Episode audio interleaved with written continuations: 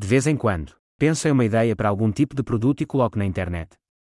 Mas há um problema. Todo o processo de transformar uma ideia em um produto custa muito dinheiro. Como sou uma pessoa que vive com uma renda muito baixa, subsídio de invalidez do Instituto Nacional de Seguros, não posso pagar por isso. E mais, considerando a gravidade da minha situação, mesmo descontos muito altos simplesmente não vão ajudar. Também não tenho capacidade de defender uma ideia, pois para defender uma ideia é necessário um trabalho organizado com um escritório de editores de patentes, e também não posso pagar por isso. Assim, eu me pergunto se a capacidade de promover ideias de produtos deve ser reservada apenas para os ricos.